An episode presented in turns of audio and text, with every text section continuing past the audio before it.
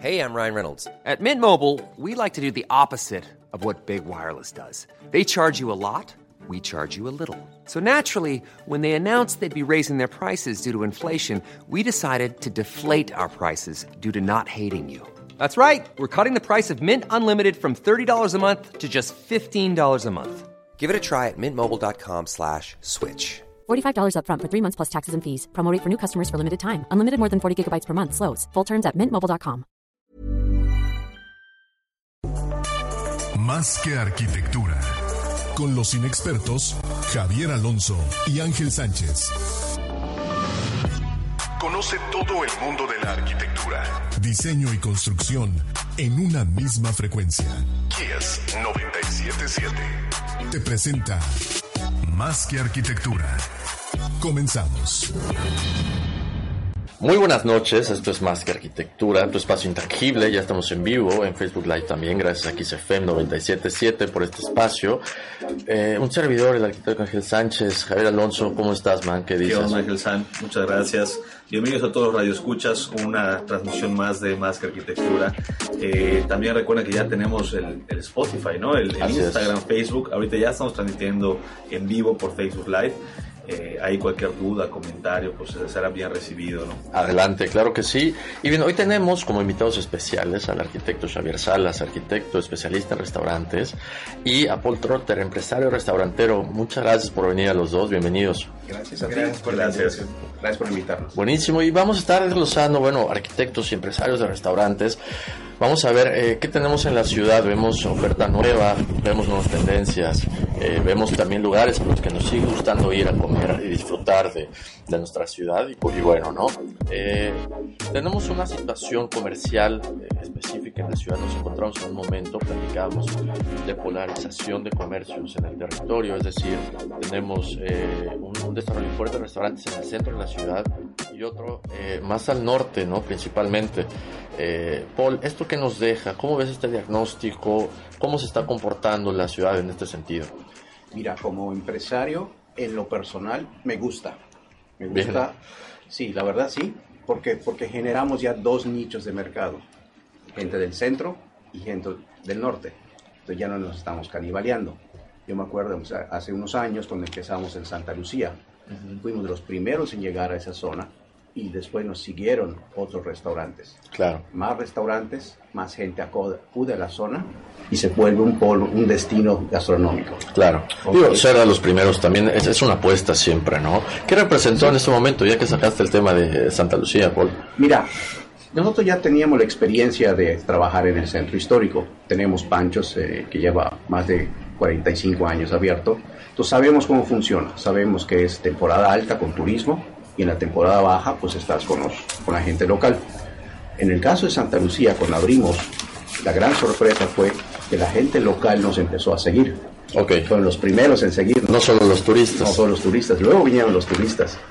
Y lo más curioso, lo que más me sorprendía fue, había gente que se me acercaba y me decía, Paul, hacía años no entraba al centro.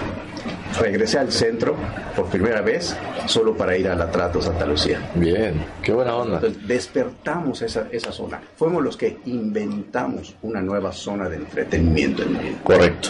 Hablando ya de, de esta zona de entretenimiento, Xavier, ¿qué nos puede decir de esa experiencia en, en, en la trato? Bueno, de, ¿cómo- ¿cómo fue este proceso? Pues también cabe mencionar que la comodidad para el cliente es muy importante, ¿no? En este caso, el estacionamiento tan amplio con el que cuenta este, la Plaza de Santa Lucía es un plus, ¿no? Para la gente que viene a, este, a disfrutar de lo- del, del corredor culinario este que se formó en, en- en esta zona, ¿no? Claro. Este, la Trato fue el primer este, ancla de, de la plaza, pero después pues este, siguieron los demás restaurantes que han formado una área muy este, agradable como para venir a, a comer, decidir en el momento a cuál te quieres este, dirigir, ¿no? O sea, tienes esa oferta tan grande que llegas, te estacionas cómodamente, te bajas y, y, este, y puedes elegir el lugar a donde vas, ¿no? Entonces, Claro.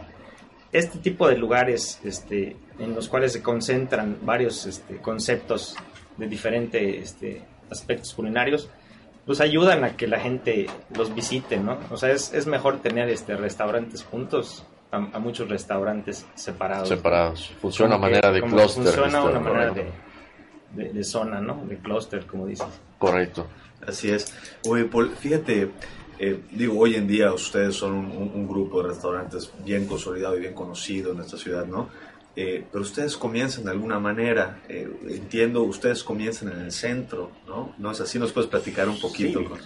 mi, papá empezó hace más de 45 años en, en, Panchos, en la calle 59. Wow. Muchos años después es cuando abrimos la Trato en Paseo Montejo.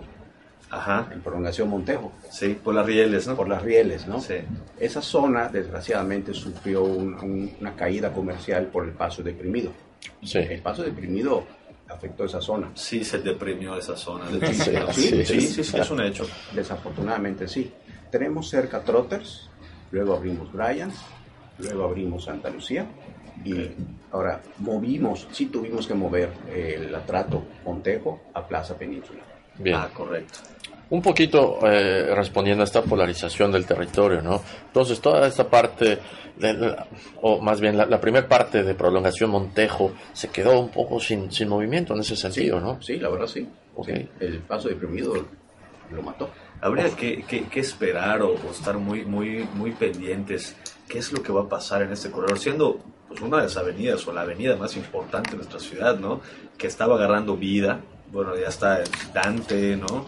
De gasolineras, de agencias de coches, pero hoy en día sí pasa si son algunos puntos en donde, digo... Pues mira, yo me acuerdo cuando se iba a hacer ese paso deprimido, íbamos los empresarios, iban arquitectos, iban urbanistas y le decíamos al gobierno, no hagan el paso deprimido, no lo necesitamos, la zona no lo necesita. Son unos cuantas, media hora en, al mediodía y media hora en la tarde, que tienes que esperar dos minutos para pasar y eso es todo. No nos hicieron caso. Sí, la verdad nunca se necesitó ese paso deprimido. Inclusive este, estudios de urbanismo eh, indicaron que las medidas de la vialidad eran insuficientes para hacer este, los cuatro carriles y la rampa, etcétera, ¿no? Y este, por eso tuvieron problemas. Claro. No, definitivamente como intervención urbana pues, se quedó muy corto e incluso afectó, ¿no? Como, como estamos platicando. Ahora, eh, en tema de restaurantes, tenemos hoy en día una oferta muy variada, tenemos tipologías y tamaños muy distintos, ¿no? ¿Cómo entender eh, desde el más grande al, al, comedor más, más modesto? Pues mira, eh, ahora sí que es libre competencia. Sí. Es libre competencia y, y eso va a haber siempre. En cualquier ciudad del mundo vas a encontrar una cantidad de restaurantes y diario van a abrir un restaurante nuevo. Aparentemente lo más fácil para hacer. bienvenidos. Claro, siempre es una de las primeras ideas para negocios, siempre, ¿no? Siempre, sí. Siempre alguien tiene una receta de algo y pues voy a cocinar y lo voy a vender. La, verdad, pues bienvenido. ¿no? Y siempre el comentario, no deben estar haciéndose ricos porque se ve que hay mucha gente. una máquina de dinero. un, estudio comercial. Así es. Y, sabes que mucha gente se empodera de la idea del restaurante pensando en el que no, es que sabes que yo la comida yucateca, por ejemplo, la comida me, sale mejor. Me sale exquisita, me lo han dicho todos mis familiares, entonces ya con eso ya está listo, ¿no? Para ser restaurantero. Sí, mira, si solo te gusta cocinar, cocina por hobby. Eh, cocinar ya a minera este, empresarial eh, requiere otras, otras aptitudes, ¿no? Pero mira, ahora sí que es una cuestión conceptual, ¿no? Y, ya sea que vendas sándwiches o vendas cocina gourmet, siempre, siempre es, es donde el dueño tiene que estar en comunicación primero con su arquitecto para poder decirle mi concepto es tal, ya sea tortas, tacos o langosta y steaks, ¿no? Claro. Y el arquitecto debe de absorber esa idea, absorber esa idea para poder decidir a qué nicho de mercado se va a enfocar. Ahora, este concepto de, inicio, ¿a qué debe obedecer? ¿A un estudio de mercado? ¿A un gusto personal? ¿A una pasión? ¿Qué puede ser? Pues ahora sí que pues tú puedes detectar... Pueden ser varias combinaciones, ¿no? De lo que Por lo menos que la gente lo quiera comprar en ese momento, ¿no? Así es, así es. Ah, primero que nada, que a ti como restaurantero adores lo que estás haciendo, estés convencido de lo que estás haciendo. Y pues es lo primero, ¿no? Y luego armas tu concepto y que tú sepas, no, pues mi concepto es único y lo voy a comunicar de tal manera y pues cuando te buscas un arquitecto y vamos a hacer este, esta decoración y esto. Y es algo importante que tienen que entender muchos. la arquitectura comercial es muy diferente a la arquitectura doméstica. Totalmente. Buenísimo. Y eso es lo que vamos a estar desglosando. Yo creo que depende mucho de un, un, diálogo así bidireccional y de la relación que exista entre el, el, restaurantero y el arquitecto.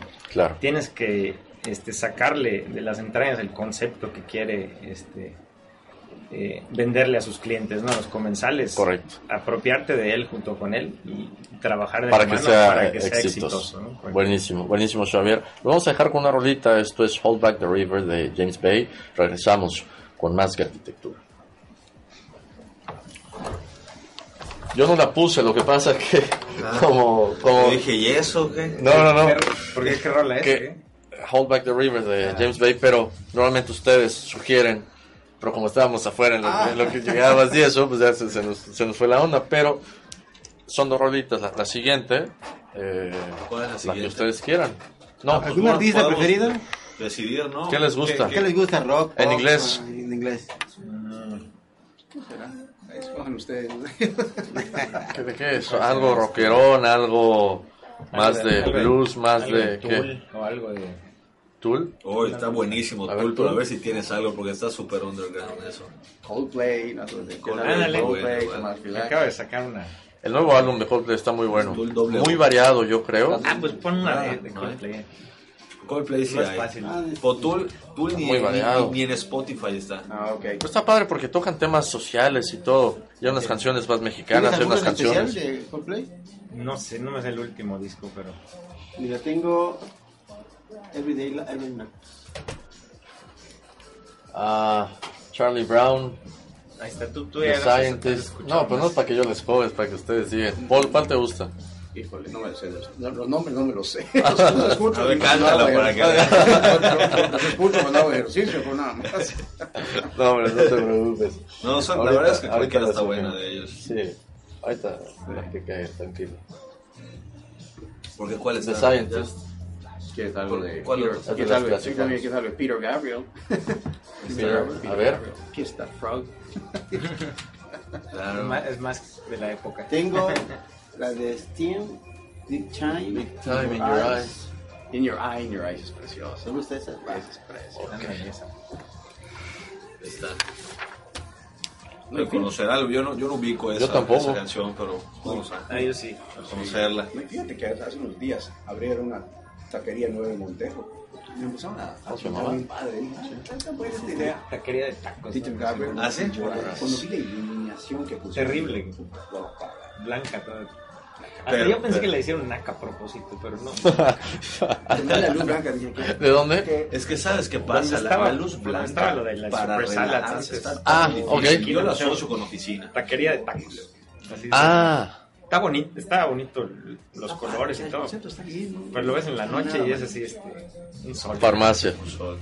Si, a, todo ese restaurante lo llenaban de focos amarillos. Sí, otra Focos amarillos. Se vería. Sí. Es que la iluminación es algo tan importante, ¿verdad? Hace todo.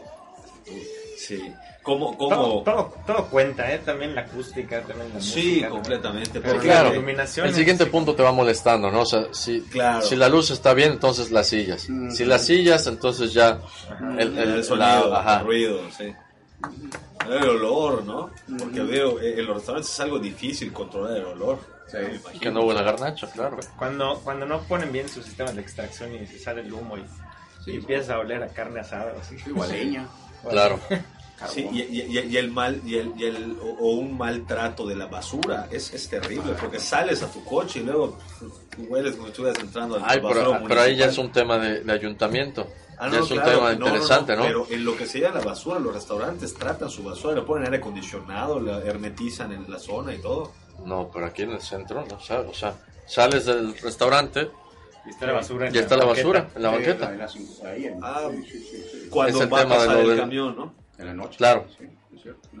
Pero es que para los restaurantes pasa todos los días. Por ejemplo, ahí en la esquina de Panchos está Burger King y saca como 500 bolsas en una esquina.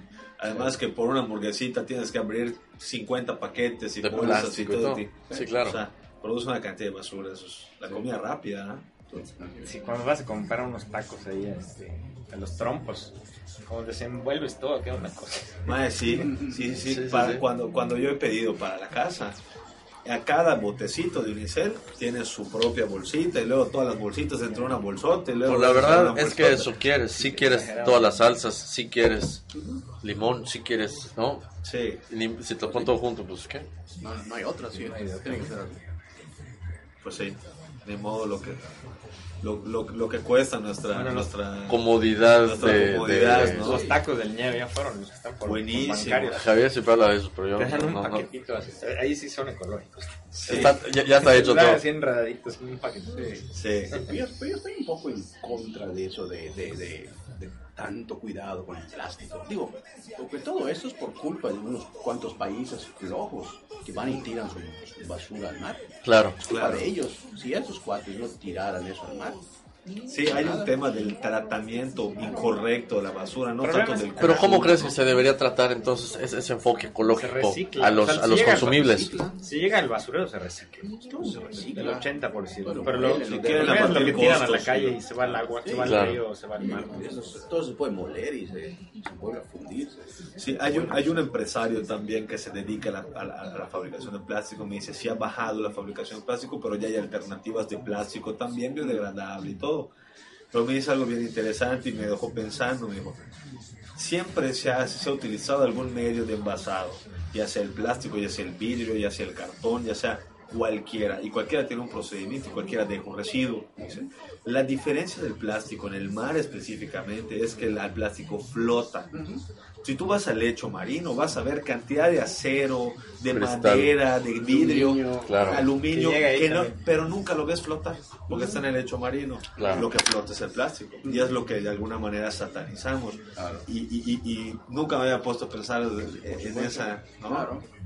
Sí, estaba, estaba oyendo a Fernanda Familiar y precisamente estaban discutiendo que qué hacemos sin las bolsas. O sea, ¿cómo vas a ir al súper y a, a recoger este, Pues las naranjas? tus- ¿no? Ah, la Tienes verdad es que en la casa... Tienes tu bolsa, pues sí. No, la verdad es que en la casa nosotros somos cuidadosos con ese tema y toda la basura orgánica tenemos composta y todo y prácticamente hay días que queremos una bolsa de plástico y no la encontramos Ah, en la ¿quién? casa porque ya no utilizamos bolsas de Mandan plástico la saludos allá. Mi esposa Cuéntalos, cuéntalos. hace, como ella sabe de, de costura, Ajá. mi esposa hace las bolsas que utiliza en el José. súper. Entonces la bolsita Ah, el. Inge José Luis, saludos allá a la Ciudad de México. Que no pesan. Y tienen su cosita para cerrar. Entonces tienen de limones, de eso, Espera. de, de todo eso. Ella va al súper con Man, un es que están mandando los saludos. ¿Gerardo quién? Gerardo Remis. No lo conozco. Muchas veces que la gente que manda saludos es por ustedes. Ah, ok. Gerardo Remis. Sí. Saludos. Xavier Salas y al 10 segundos. Ingeniero Antonio. Ingeniero Antonio. Saludos al Inge. ingeniero Saludos Antonio. Rodrigo Marín.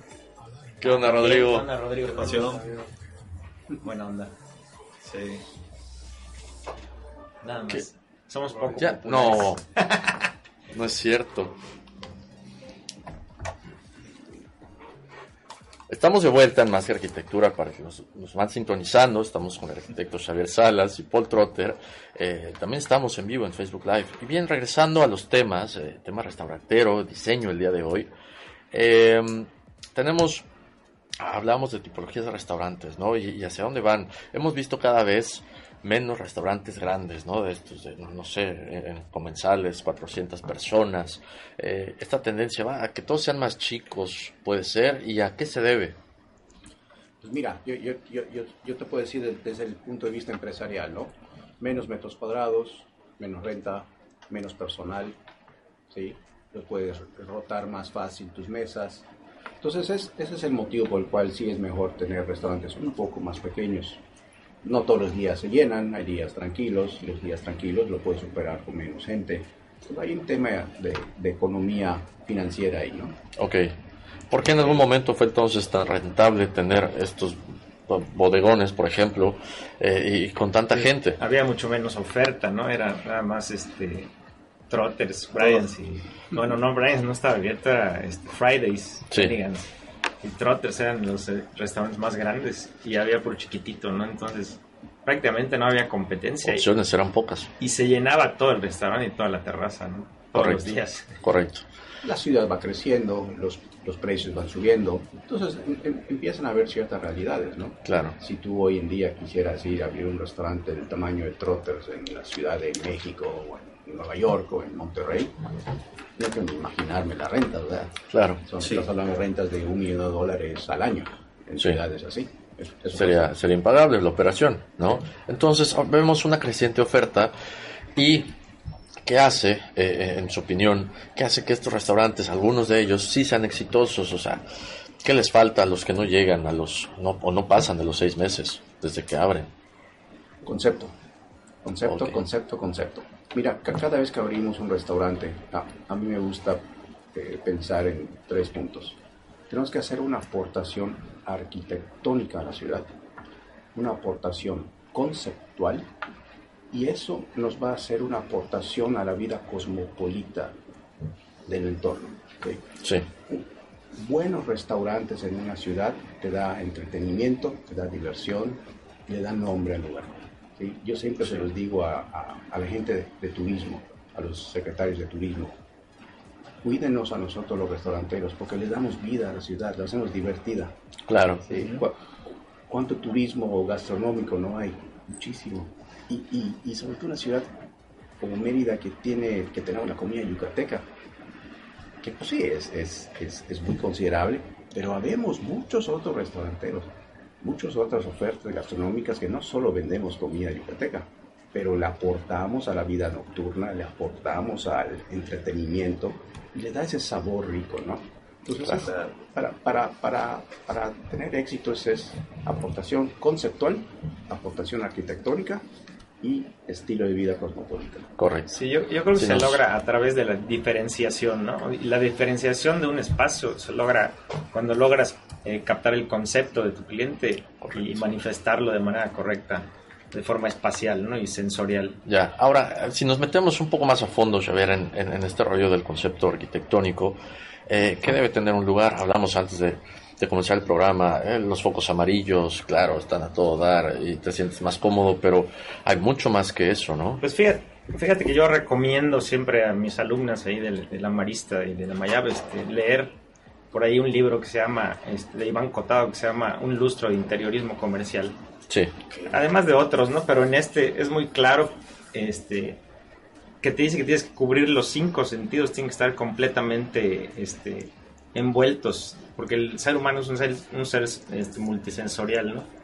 Que capta en minutos o inclusive en segundos puedes captar este un buen ambiente, un mal ambiente, ¿no? Sí. Entonces, teniendo este el sentido de la vista entretenido a través de distintos materiales, de una buena iluminación cálida y crear ese confort visual.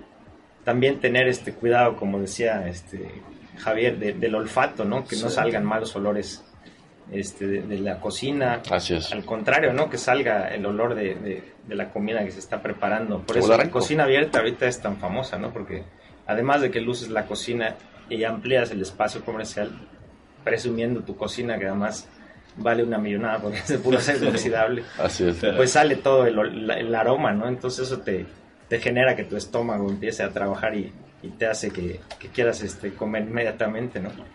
El, el, sentido de confort del mobiliario también, la acústica, la música que estés este, programando dependiendo del concepto.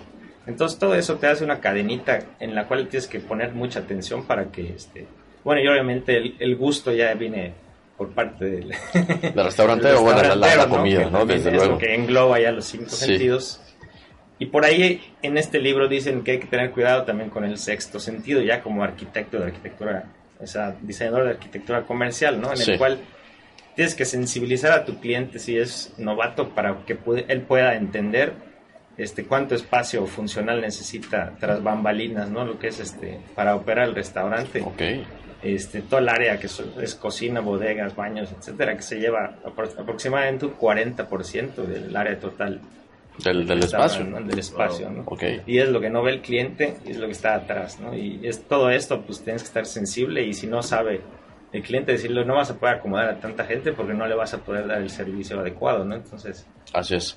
Ahora, este espacio arquitectónico que se logra con estos detalles que comentas, Xavier, eh, al, al cuánto tiempo, bueno, si el restaurante es exitoso, cuánto tiempo se debe dar una restauración, una remodelación de este espacio, ¿no? Para que la gente no pierda el hilo de lo que está pasando o que también no se sienta un espacio viejo.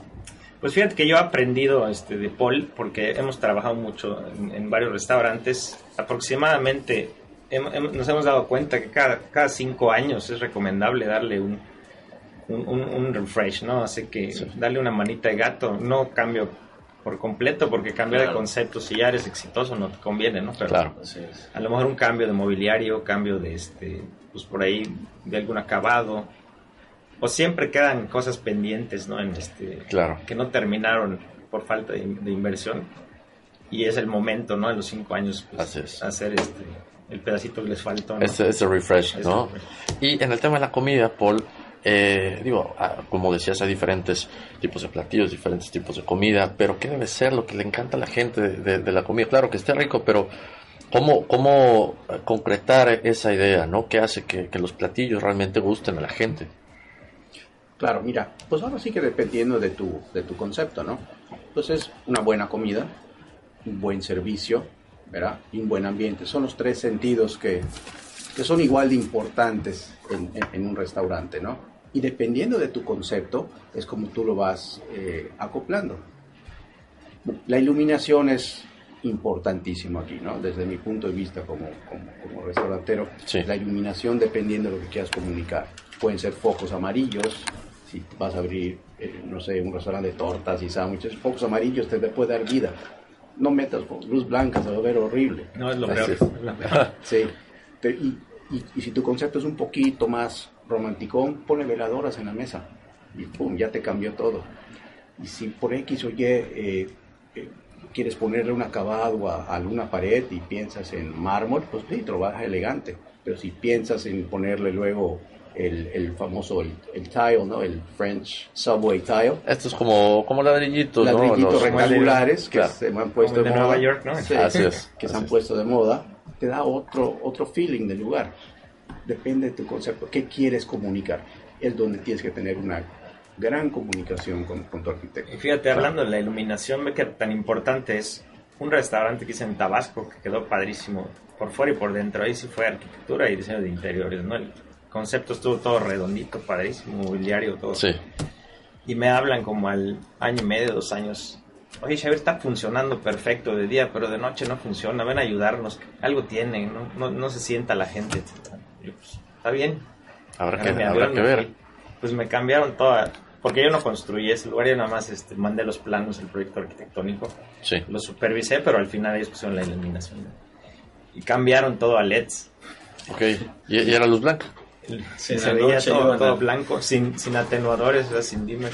Nadie se quería sentar. Era un sol, nadie se quería sentar. En la noche pasan a pedir aspirinas, no tempra y todo. Parecía farmacia, ¿no? Claro. Buenísimo. Eh, bueno, hablando de tiles y todo este rollo, man, ¿dónde podemos comprar? Así es, están buenísimos, en el lugar arquitectónico. Ahorita vamos a empezar con la temporada de remodelaciones, remodelaciones en la playa y todo esto. Entonces vamos a tener envío gratis a la playa, Progreso Chuchulú, Guaymitú. Sale, visítenos en calle 20, esquina con calle 29, Colonia, México, ángulo grado arquitectónico. Vamos a un corte y regresamos con más que arquitectura. Lo que quieras, pero ya quita el gritón. Lo que quieras, somos, yo, yo soy amable. Yo le apago el radio cada vez. sí, sí lo oyes, ¿no? El de MSP. MSP. Ah, él, es el, culpable. es el culpable. Oye, fíjate que este que eso, eso que ahorita comentabas algo, que las terrazas, ¿no? O sea, el lugar interior de las terrazas. ¿Qué tal las terrazas en Mérida, no? Porque vas a otros lugares y los restaurantes tienen terrazas padrísimas, ¿no? Con vistas increíbles y todo. Y en Mérida la verdad es un tema crítico porque la terraza... Es de temporada. Aparte solamente lo puedes utilizar en pocas horas porque en la noche son agradables, pero durante el día... Es casi imposible. Sí, bueno, depende si está orientada al, norte, si se puede. Por ejemplo, la de, la de Trotters está bellísima, está perfecta. Incluso en, en verano, la nochecita no está... En la noche, sí, en el día no, pero en la noche. No, es que en el día, bueno, cualquier lugar. Pero fíjate que inclusive creo que no hay la cultura. Bueno, al menos voy a hablar desde mi punto de vista. Yo soy un restaurante a mediodía a comer y me dicen, en en la terraza no me gusta. aunque, bueno, aunque en haya de diciembre sí, sí se antoja, ¿no? Si sí, en temporada de diciembre bajo de 28, 26 grados en la noche, sí. Sí, no, bueno, yo no. Estamos acostumbrados en la oficina tener aires acondicionados en el coche, en la casa. Claro, pero a los europeos les encanta. Pues en Pancho se van caminando hasta atrás. sí, aquí hay, mucho calor. Sí, Aún así. sí, sí, sí, es un tema cultural, yo creo. En, Santa Lucía lo vemos, los, los extranjeros afuera. Quita la sombrilla, que me dé el sol. Además, yo siempre he dicho que los yucatecos somos más pesados para el calor que los de fuera. Yo creo que sí. Tú quieres que sea helado. El, aire en sí no se siente o se me siente, pone bueno, mal humor. Bueno, pero, no es, pone otro frío. La, verdad es que no es lo mismo venir a quererte cocinar a México por una semana o tres días, ¿no? a que vivas en el horno. o sea, ¿no? O sea, llega un momento de hartazgo, ¿no? Sí se comporta diferente la gente. Aparte, la gente, el turista viene vestido distinto. Sí, en shorts. Ah, sí, ah, ah, claro. 10 segundos. Gafas. Nosotros, ropa chamba, ya me entiendes. Sí, claro. Bueno, no sé, yo, yo, a mí me gusta la terraza. Panamá que es el traje, Ni imagínate. Estamos de vuelta en Más que Arquitectura. Bien, para los que nos van sintonizando, también estamos en Facebook Live, estamos con el arquitecto Xavier Salas y Paul Trotter, hablando de restaurantes. Ahora, eh, Paul, nos comentabas el otro día, eh, en respecto a la comida, ¿no? El 80% de los, de los comensales en un lugar regresan por el mismo platillo. Es solo el 20% restante que va probando. ¿Por qué nos gusta ser tan cómodos? ¿No nos gusta salir de la zona de confort? qué, qué, sucede? Pues yo creo que yo creo que sí, porque pues lo que hemos nosotros estudiado y, lo hemos este, analizado es sí, la gente regresa a un restaurante por el mismo platillo. Claro. Y regresan por el mismo ambiente y la misma luz y el mismo sonido y la misma atención. O sea, se vuelven adictos, se vuelven adictos a lo que les estás ofreciendo. Adicto, o asiduos también podría ser, ¿no? Porque se escucha fuerte ese primer. bueno, es que, es que ya sabe lo que pides para tomar. Claro, claro. Ahora bien, eh, esta experiencia en restaurantes, si bien hablábamos de, diferentes sentidos, eh, ¿Qué experiencias estamos buscando los comensales hoy en día, Xavier? Pues fíjate que están, siempre hay que darles o brindarles un espacio este, memorable, ¿no? al cual quieran regresar. Tiene que haber algo en el ambiente, algo en la decoración y en el concepto que, que los haga este, volver, ¿no? O sea, hacerlos sentir tan cómodos y este, hacer que sus expectativas sean superadas, ¿no? Porque para comer ricos pueden quedar en casa de la abuelita o en casa de sus papás. Sin embargo, este, cuando quieres vivir una experiencia multisensorial, pues tienes que salir a descubrir una... Y platicamos, el, el, factor social es muy importante, ¿no? Porque el lugar puede no ser tan, tan bonito, no puede ser, puede no ser lujoso o tan intervenido, pero el ambiente es lo que puede hacer que, que repitas, ¿no? Totalmente, pero también hay que invertirle a eso, ¿no? Tiene que haber un relacionista público, tiene que haber este alguien que te maneja muy bien las redes. Y eso también cuesta, ¿no? Es, parte de, una inversión. ¿Qué tan importante son las que no se ve en el espacio. Quizás es muy sencillo el espacio de, decoración, pero este, pues le meten a otro tipo de, de inversiones. De inversión, desde luego. Las redes, ¿qué, qué tan importante eh, es, es su papel para, para jalar a la gente? ¿O la gente solo va por recomendación? No, yo creo que sí se ha convertido en un tema muy fuerte lo de las redes sociales, sobre todo en la gente este, más joven, ¿no? Bien. De los millennials. Es, es, la referencia. yo, yo sigo siendo old school.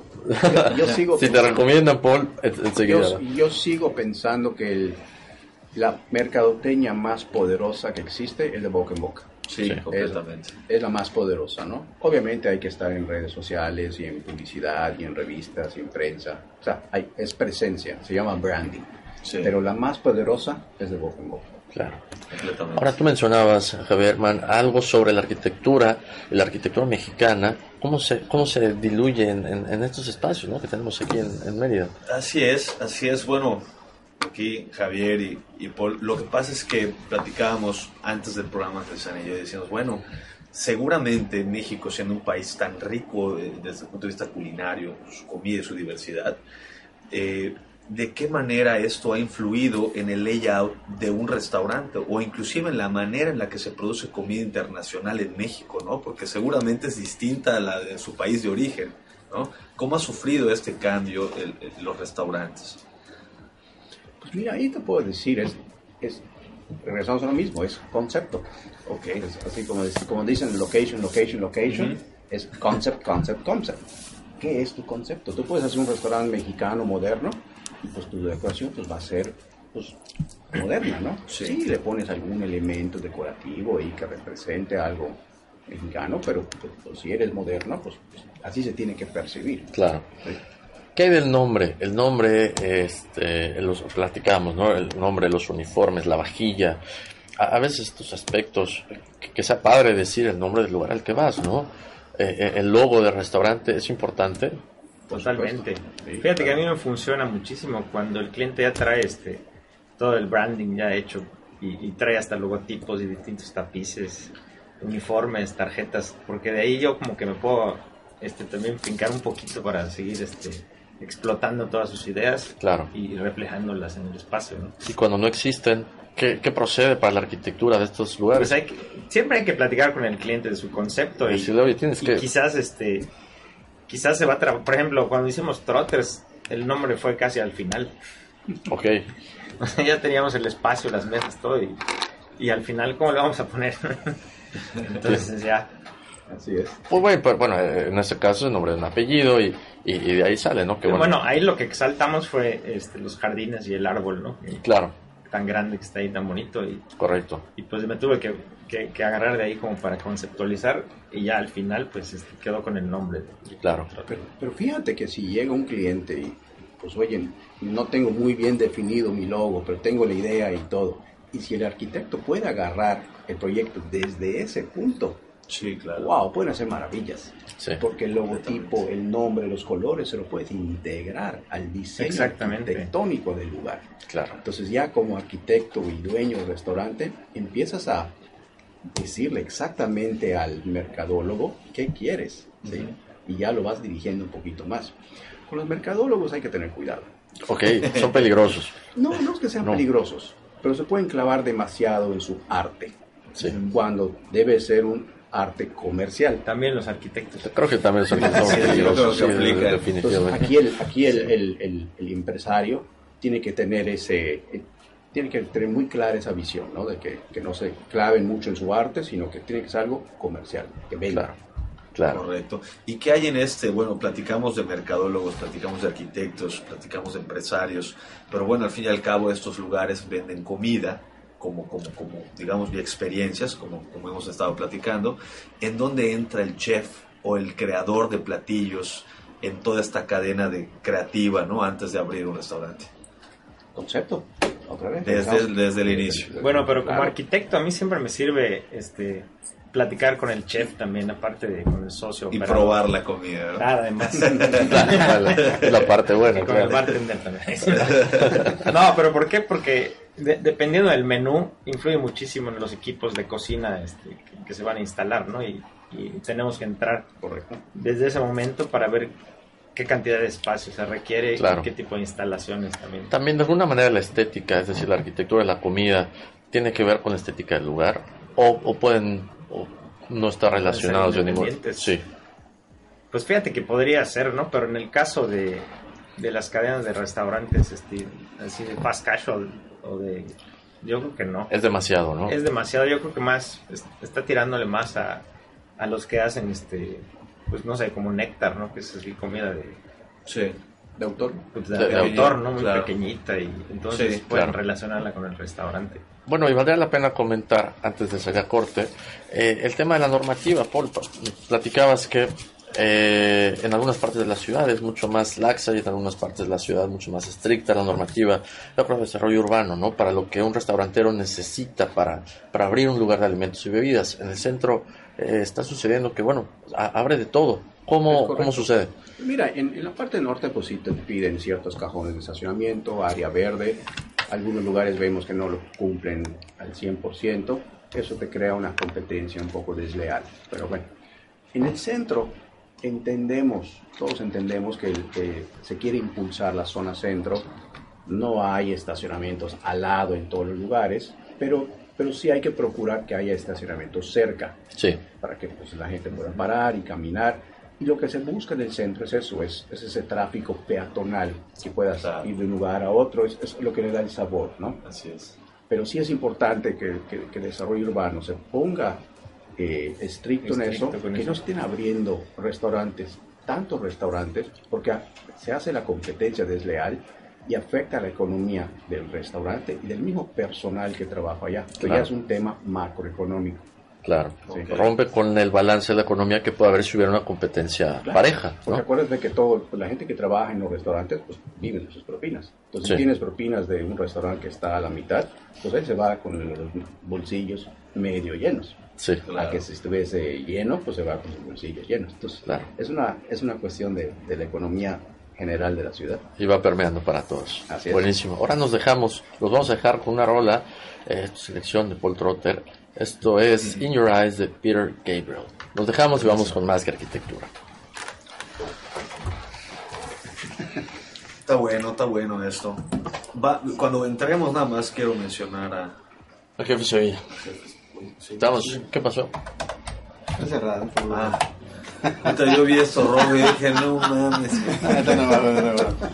Sí, es que significa que estamos al aire. Y yo pues, yo así, Está padre que ahorita al final compartan. Nunca han tenido accidentes. Sí, sí, Sí, claro. un montón. Digan alguna. Sí, sí, sí, Sí. sí pasa.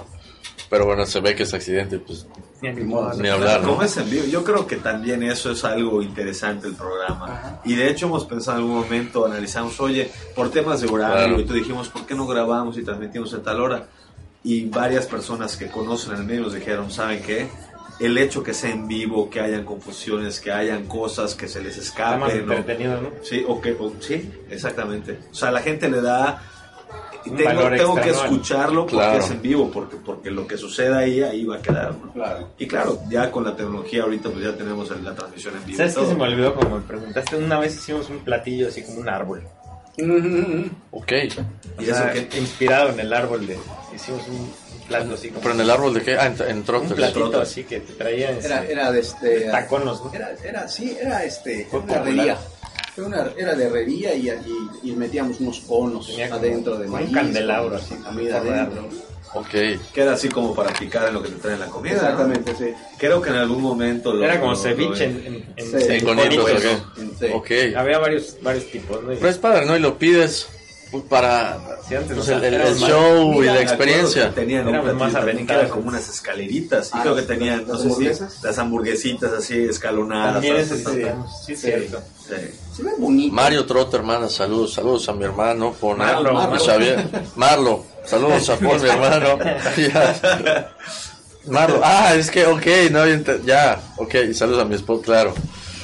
Eh, que juntos siempre saben crear grandes proyectos, vamos por más.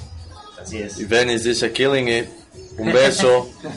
Eh, Carlos Alonso Correa, saludos a Xavier, a todo su equipo de trabajo, que han Nice. sabido plasmar a la perfección las ideas y proyectos de Paul. He tenido el gusto de visitar cada uno de sus restaurantes y puedo confirmar que todos son de una excelente calidad gastronómica y una gran propuesta arquitectónica. Que sigan los éxitos. Qué padre, sí, es buenísimo. Él me hace muchas ideas también ¿Ah, conceptuales. sí? Ah, qué padre. Carlos.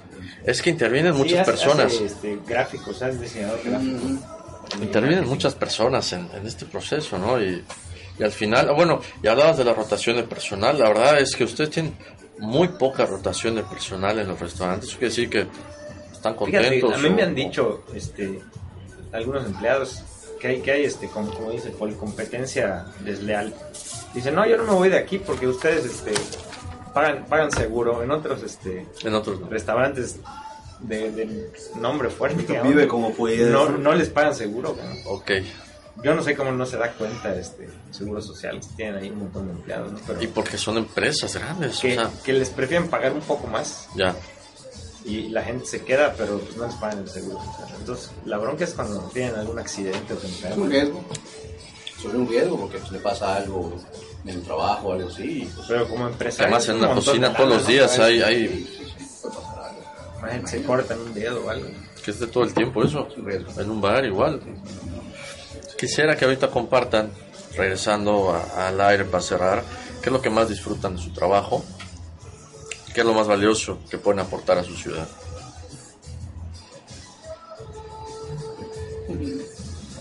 Preguntas de cajón sensibilizar radio escucha. ¿Cómo? Saludos. Sí, claro. Nombres.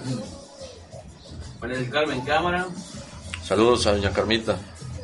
Petit Mort, Petit Mort, saludos. Ahora, la- ahora la veo seguido. Es Ángel San. eh, Patricia Peña Cámara, Saludos a la tía. Saúl Salazar, Saúl Salazar. Saúl Salazar, Ah, Saludos. Sergio Bebé, aquí mi oficina. Mm, Ignacio Acevedo, Carlos Peniche, el penichón. Jocelyn de Anda. Saludos a toda la banda. Sí, por arquitecto, ¿no? gran, gran nicho de mercado. Claro. Pero Claro. también ya los escuchan, como ya están trayendo gente de otros. Sí, no, Sí. y sobre todo gente que, por ejemplo, que, que gente que se mueve en el centro y escuchar que si las calles, hoy pues alimentos y bebidas y, y lugares, ¿no? Entonces te vas volviendo más consciente y más sensible del entorno. Claro. Pero chido. Es, es correcto. ¿Y entonces qué? ¿A dónde vamos a ir a cenar? a las tortas. esas A las tortas que. No, pero es el lugar de, de Tabasco. Te juro que cuando me llevaron de noche, nada más porque me tomé una cerveza y me quería levantar porque Sí, sí, sí. No, de sientes como que te están espiando. O sea, no sé, se Claro. veía- había una pareja así como 20 metros y se veía que nos estaban viendo y lo estábamos viendo. Estaban incómodos. claro. Claro, O sí, sea- exacto, no hay privacidad. Cuando hay mucha luz no hay privacidad. Sí, es cierto. Pasa que te tiran el reflector encima y te están siguiendo, ¿no? Había que meter ¿no? Pues le metí filtro a todas las luces, porque no le podía hacer cambiar todas las lámparas. Les puse un filtro de luz y unos este, dimers de todas. Ya con eso mejoró bastante. Pero filtro de color también. No, no, no. Nada más. Solo el filtro es como una- Para que no se vea el haz de luz, o sea, para que no te deslumbre. Ah, claro, con unas pantallas para que se, se disipe, claro. Y a veces en Brian tiene unos como flaps, lámparas. Ok. Ahí como eran lámparas, chiquititas, de un tubito de... En realidad fue un tubo de PVC pintado negro. Ajá. Claro. La verdad fue un... No, pues es un buen arreglo. No, pues, No, claro. no le, no le levantas el costo. No, y dices, no voy a cambiar problema. todos los focos del restaurante, que cuántos focos tiene el restaurante. No, desde ¿no? el punto de vista de O negocio, sea, yo sí estoy está de cabrón. acuerdo también contigo, por, Yo o le sea, dije, pero los primero no me eches la culpa que cambiaste todo. Que así no iba, así no iba. Entonces, las soluciones. La ventaja es que sí puso las salidas donde le dije. No, no, Claro. cuida los pesos. y Solo fue el del- cuidan solos. filtro Claro que dices, son casi iguales los focos, no hay bronca. No. No. No, es que fíjate que el- la temperatura de luz de un foco LED es de 3000K Ujú. y la de cualquier incandescente es 2800. Esos Claro. 200 diferencias un la lucita amarilla. Sí. Sí. Y, por, y otra, 5, 5 watts en LED es un sol, es un foco de 60. Claro. Y nosotros usábamos antes de 20 watts. O sea, los incandescentes de 20 contra 60, imagínate. Que era así de... de- Fíjate que ya encontré unos AR111 LED lineables. Ah, Luz no, sí, cálida. sí hay. Sí. Los 100% lineables, luz cálida.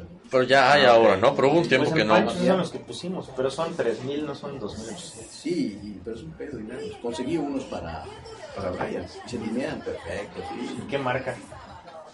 Híjole, no lo Ya sé. que estamos en estas. Sí. Yo, yo-. Ah, Orhan está sacando buenas la prim- sí, el sí. primer restaurante que hicimos con, Sí, con en la LED casa metí unos Orhan muy Pancho, buenos. o sea, la remodelación. 100% ¿A poco? lineables, luz cálida. Sí. La terraza, la terraza de Panchos es un éxito, ¿ah? Y no le hicimos nada. ahí. Entre la banda gringa es así como... claro. No sabes qué, yo platico, por ejemplo, Es cuando que entra estamos como platicando, Sí, sí, sí, sí. O Por sea, más que les frenes, está- Por más que, oye, que me es la barra, que, no, güey, y que le, le, le cambiaste y todo. Este, platican Es hasta de que atrás. Cuando llegaban, cuando era época alta de turismo, Ah, sí, iban los chavos a, a, a- a panchos porque estaba la gringada allá, a ver qué, qué- qué salía. Sí, sí, sí, que se ponía re bien desde esa época, llenísimo. Y, Claro. sí. Marlo, es tu esposa. Sí. Ah, te lo está escuchando. Sofa. Sí, que me equivoqué. Dije Mario. Porque, Siempre le me mandaron la pantallita, pues veía. Marion, Marlo. O sea, Mario le dicen. O Marlon, como Marlon Brando. Ya. Oye, para cierre, La arquitectura no. La, ah, del medio esa no. Ok, 20 segundos. ¿Vas, man? Estamos muy cortos de tiempo. Ok. ¿Cuánto nos queda, Gino? ¿Cuánto nos queda? Nueve minutos. Ah, está bien, nueve minutos. Pensé que menos, pues luego, luego nos saca antes.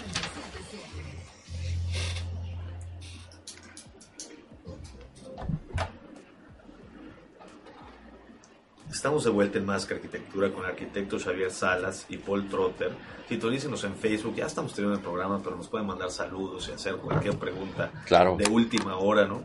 Eh, antes de meternos al tema, Jefe Sevilla es una empresa líder en el ramo de la infraestructura para la construcción, como andamiaje, drenaje pluvial y alcantarillado. Grupo Ferrotero Sevilla, Jefe Sevilla.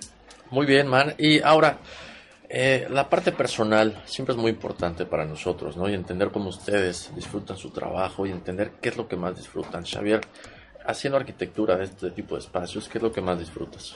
Pues primero que nada, esta relación con el cliente, ¿no? Restaurantero, el, primer diálogo bidireccional que se da y, cómo vamos nos, nos vamos poniendo de acuerdo para lograr la meta que es abrir este, un concepto que sea exitoso, ¿no? Sí. Y que venda más, eso es lo más importante de la arquitectura comercial, ¿no? Pues para lograr esto, como ya les dije, tenemos que hacer un lugar redondito en todos los sentidos, ¿no? O sea, hacerlo multisensorial, hacerlo memorable, hacer que la gente se vuelva adicta, como dice Paul, a regresar, ¿no? Claro.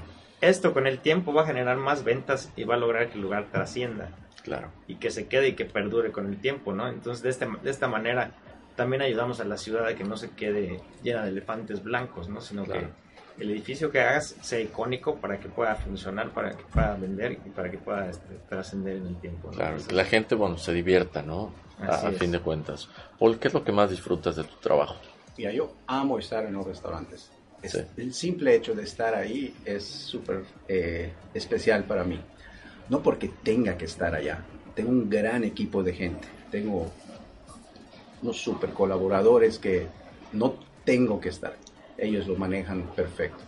Pero estar allá y observar es lo que más me, nutre y es lo que más me permite seguir avanzando, trabajar con ellos, despertarle la creatividad y seguir creando platos nuevos, ambientes nuevos, bebidas nuevas, ambientes nuevos.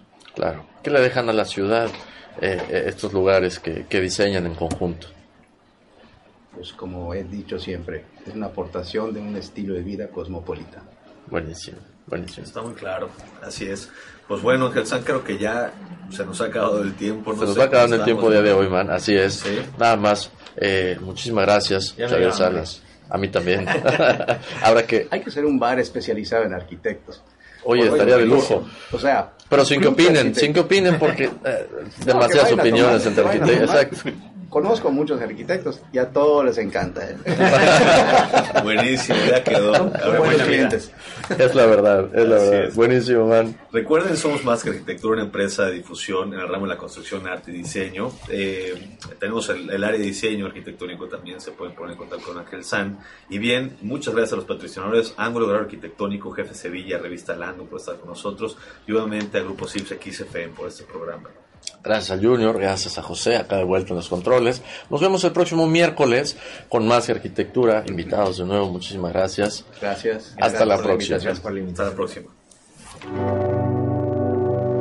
Los inexpertos, Javier Alonso y Ángel Sánchez, te esperan el próximo miércoles a las 8 de la noche para continuar conociendo todo el mundo de la arquitectura, diseño y construcción. Más que arquitectura. Solo por Kiss 977.